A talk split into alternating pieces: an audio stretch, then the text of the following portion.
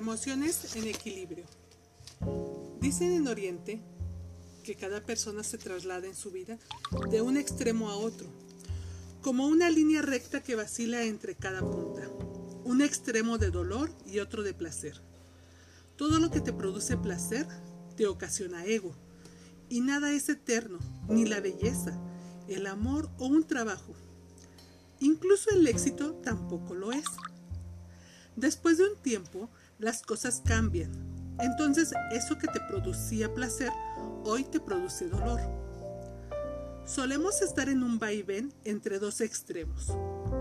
Recuerdo cuando un maestro muy anciano le contaba a sus discípulos cómo él veía la disconformidad del ser humano.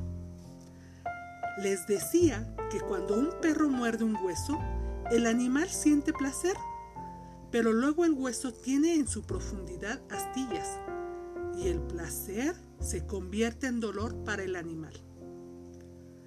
Si tu hermano cada vez que te visita te da un regalo, el día que no te traiga uno, te preguntarás qué le sucede. Hasta creerás que algo raro tiene en tu contra, aunque no necesariamente sea el caso. Cuando una persona nunca te ha causado un gran placer al verla o tratarla, tampoco te va a causar dolor no verla más, porque lo que sientes por esa persona es solo indiferencia. Pero si amas a alguien con todo tu corazón, cualquier alejamiento de esa persona te dolerá. No puedes vivir en los extremos, sin embargo, muchas veces sin darte cuenta, vives en esas orillas. Recuerda que todo lo que hoy es blanco mañana puede ser muy oscuro. No puedes ser tan rígido como para querer ver siempre el mismo color en tu vida y en la de las personas que te rodean. En India dicen que el color rojo representa el desenfreno y el amarillo la castidad. Ni tan casto ni tan desenfrenado. Uno debe mantenerse en el medio. En el color naranja, mezcla equilibrada de rojo y amarillo. Esa es la fórmula perfecta del amor hacia ti mismo y hacia los demás. Mantén un color naranja. Este color representa la vida. Con él se visten los monjes de la paz o se pinta un lindo atardecer. Sin expectativas. Puedes tener tu propia luz para pintarte la vida de un modo bonito y un brillo particular. Sin embargo, mientras disfrutas del color de la paz, armonía y amor, de pronto puede venir alguien y te oscurece la vida, te la pinta de negro, te la borronea o te la mancha. ¿Cómo hacer para que todos estos malos pintores no se involucren en nuestras tareas? ¿Cómo hacer para que el amor de tu vida no se destiña? ¿Cómo hacer para que el rosa con el que pintaste tus hijos no se decolore? ¿Qué hacer cuando alguien que le da color a tu vida de pronto se va por alguna circunstancia? Seguramente estás pensando miles de respuestas mientras lees estas líneas. La respuesta para que te mantengas con el mejor color es, no esperes nada de nadie. Solo espera de ti Solo confía en ti. Eres el único que nunca te defraudará por más que te equivoques. No esperes nada de nadie, así nadie te desmoralizará. Cuando no esperas, no colocas al otro en una situación de demanda. No le pasarás las facturas con cuentas sin pagar. Amarás de verdad.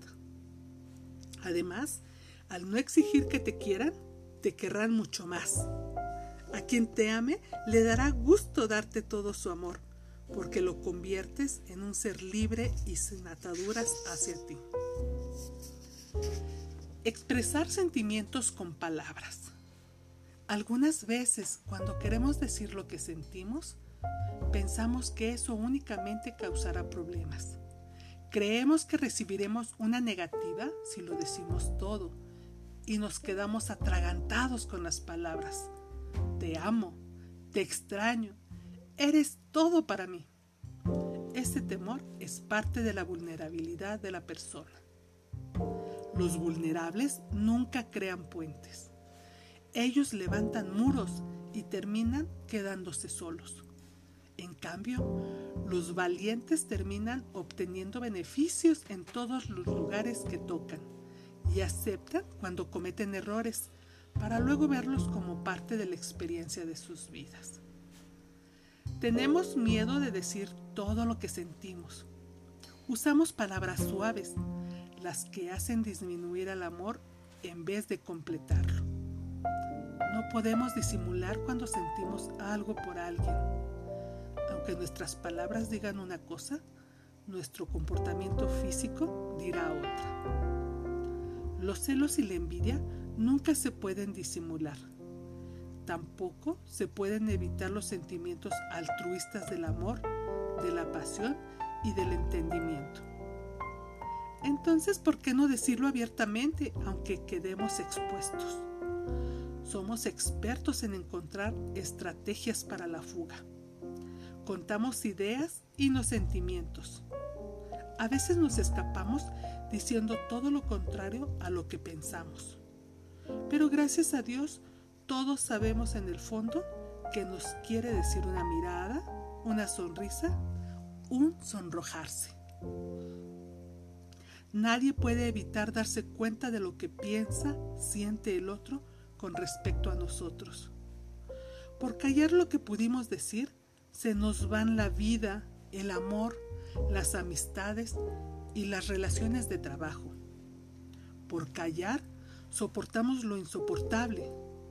Es mejor vivir esta vida con todos los sentidos y decir todo el amor que llevamos dentro y no medir nada. No medir si te respondieron el llamado, si te tienen en cuenta, si te valoran, si te quieren. No vale de nada hacer lecturas de mente equivocadas. Nadie, absolutamente nadie se merece que le escondan sentimientos. Si nadie mejor que nosotros puede saber lo que sentimos, ¿cómo podemos boicotarnos de este modo? Si la necesidad de decir lo que queremos nos empuja en cada momento, ¿cómo hacer tanto esfuerzo para callarla? No nos comunicamos del modo en el que deseamos y así no somos tan fieles como creemos serlo. Damos por hecho que el otro tiene que darse cuenta de lo que queremos, que lo extrañamos, que lo queremos ayudar, pero el mensaje sin palabras no llega y el otro se queda con las ganas de escuchar, de ser tocado, de ser valorado y querido. La gente feliz no se guarda nada. La gente sana no mide, da y nada más. Sabe que lo que no se da se pierde en el universo y nada peor que un sentimiento perdido en el aire. Cuando nos morimos deberíamos dejar completamente todo, pero siempre nos quedará algo por hacer. Como no sabemos cuándo es nuestra fecha de vencimiento, tenemos que vivir cada día despidiéndonos como si fuera el último, para que para dejar para mañana lo que se puede hacer hoy. Es tan importante el tono de voz con el que se habla que muchas veces este dice más que las palabras. Empieza por escuchar tu propio tono, el tono de tus sentimientos. Es imprescindible hablar con claridad y también hablar sobre nuestros miedos al mostrar un sentimiento. Muchas veces decir te amo de modo automático no produce ningún efecto, aunque siempre será mejor que lo digas a que no lo digas. Abrazar sin el corazón no sirve. Abrazar de modo automático se vuelve parte de una rutina. Empieza por abrazar con todos tus sentidos. Escucha tu corazón y no te guardes ni un solo sentimiento. Aprende a comunicarte primero contigo y luego con el otro. Primero abrázate a ti, quiérete a ti, háblate con el alma. Un hombre dicho con afecto suele sonar a música. Un hola con un lindo tono de voz, un te quiero genuino, un susurro expresado de manera sincera, nos libera y hace que el otro vibre de una dimensión diferente. La palabra se hizo para ser usada. Sin embargo, si utilizas palabras duras con tonos fuertes, nadie te escuchará. Aprende a decir las cosas por su nombre. Una sonrisa puede con todo el mundo. Dios creó el mundo con el poder de la palabra. Tú también eres Dios. Recuerda que si no hablas, Dios no te escucha.